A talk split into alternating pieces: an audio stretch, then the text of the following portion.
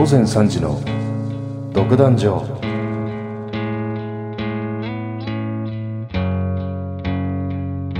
このプログラムはターゲットの制作でお送りします。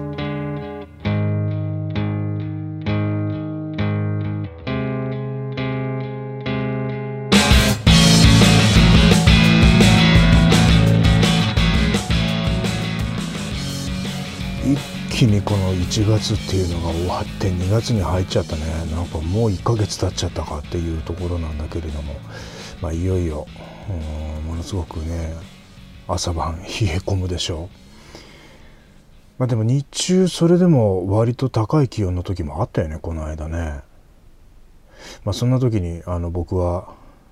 まあ、なるべく負担にならない時間帯に犬の散歩にこう行くんだけれど。まあ、その時にものすごくこう何て言うのかな僕の中で、えー、ペットっていうものの意識っていうものが随分変わっていったところがあってさ今まではまあ一緒に住んではいるけれどうーんなんかこうまあもちろん家族っていう気持ちはあるんだけれどそこに対して人に対してやるようなまあ、例えばほら人間と犬だったら例えばしっかりとした毛皮を身につけているかどうかっていう大きな差があったりするからこれぐらいだったら寒くないんじゃないかなとかむしろこれ着せたら暑がっちゃうんじゃないかなとかそういったことをこう結構自分の中でしっかり見ていかなきゃいけないなっていう気持ちとかはこそあったとしてもなかなかそのかりとしたケアまではいけなかったんじゃないかなって思うところがあって今までだったらね。だけどそうやって一緒に散歩してたりすると例えばさ今、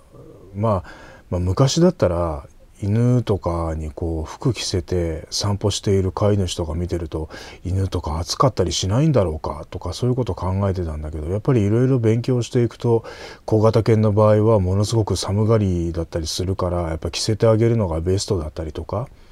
あのベストというのは着るもののベストということではなくて選択肢としてベストな選択であるっていうこと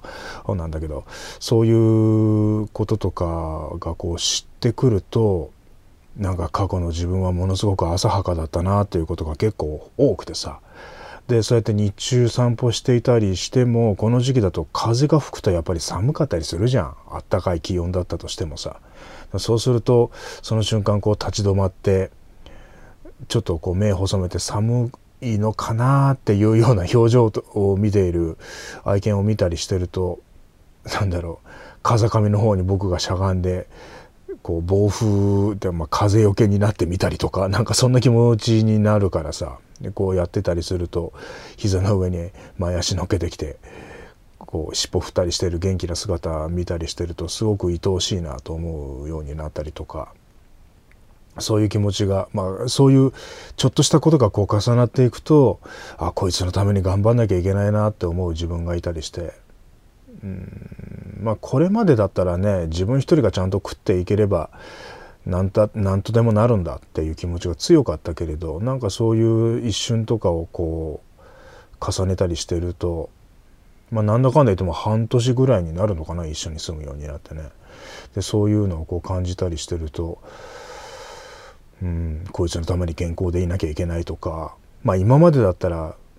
車を楽しく乗るために健康でいたいとかずっと芝居をしていたいから健康でいたいとかっていうところだったんだけどこう初めて命に対して、えー、そういう気持ちがこう湧いてきたりとかする瞬間があってさ、うん、いろいろなことをこう教えてくれるなって思うんだよね。でそういう意味でこの犬との生活っていうのは非常に大切で大きなものだし温かい時間だしね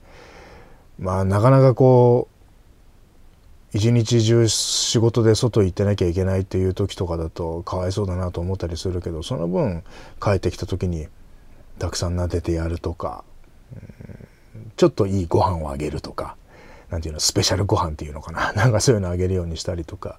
そういったことでその埋め合わせというかさあのそういうことをしてやりたいなって思ったりした瞬間が結構あって。なかなかいいもんだねこうやって犬と一緒に過ごしてみるっていうのもね。うん。なんかそういうことを感じながらいろいろ教えてもらっているドッグライフを こう送ってるんだけれどもね。この午前3時やってて月1企画とかでこのペットの話とか、あの聞かせてくれる聴聴者さんがこういたりするんだけどやっぱりいろいろなそのペットとの時間っていうのがあったりするんだろうなと思うと、うん、僕はまだまだこれからいろいろなことをこう経験していけるんだろうなと思うとねすごく楽しみな瞬間がまだまだあるんだなと思うとねこれからもしっかりやっていかねばならないなという気持ちになったりしました。さてこれは金曜日更新ということで明日はいよいよ無職転生のイベントに出演することになっています。この無職転生ってそのオーディションでザナバシ論役をいただいてからもうまあまあ時間経ったのかなただまあ物理的にその出演料というのがものすごく少ないから登場シーンがだからなかなかうんまあちょっとトリッキーな役柄ではあるけれど、うん、ものすごくファンの方ももともと多くいらっしゃる作品だからどれほど受け入れてもらえてるのかなっていうことも気になったりはするけれどまあもちろんアフレコ行ったらねそれはプロとして監督であったりとか原作者さんであったりとかあとは音響監督そして仲間たちと役者の仲間たちと一緒にこう作り上げていくのが大前提の部分だからそのオーダーに応えていくっていうことそれがすごく大切なこととしてそれはプロとしてねやっていかねばならないなと思っているところなんだけれどもこう改めて、うん、そのファンの方々と一緒の時間を過ごすということに関してすごく楽しみだったりしたんだよね。まあ、明日その時間帯がどうなってるかっていうことまあ現状僕は今すごく素敵なステージになるんじゃないかなっていうふうに思ってはいるからそれでその会場にいらっしゃるお客様方が笑顔でこう体感していくようなあの帰っていかれるような時間になったらどれほどいいかなって思ってるんだけれどもね、うん、まずはお互いに楽しみましょうっていうことを言いたいんだけれど、うん、とても素敵な時間になると思うので、えー、会場にお越しになる方いらっしゃいましたらどうぞ気をつけてお越しくださいそしてとてもいい時間にして、えー、行って、え、楽しく過ごしましょう。さて、え、今月も月1企画ガンガン募集しています。今月も特にお題は決めないで普通音ということで皆さんからのメッセージお待ちしています。いつものようにメールフォームに飛んでいただいてタイトルに月1企画、そして本文にはあなたのハンドルネームもお書き添えの上どしどしお送りください。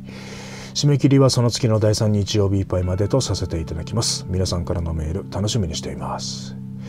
それでは今週はここまでです。次回もぜひ聴いてください。鶴岡聡でした。元気で過ごしていきましょう。このプログラムはターゲットの制作でお送りしました。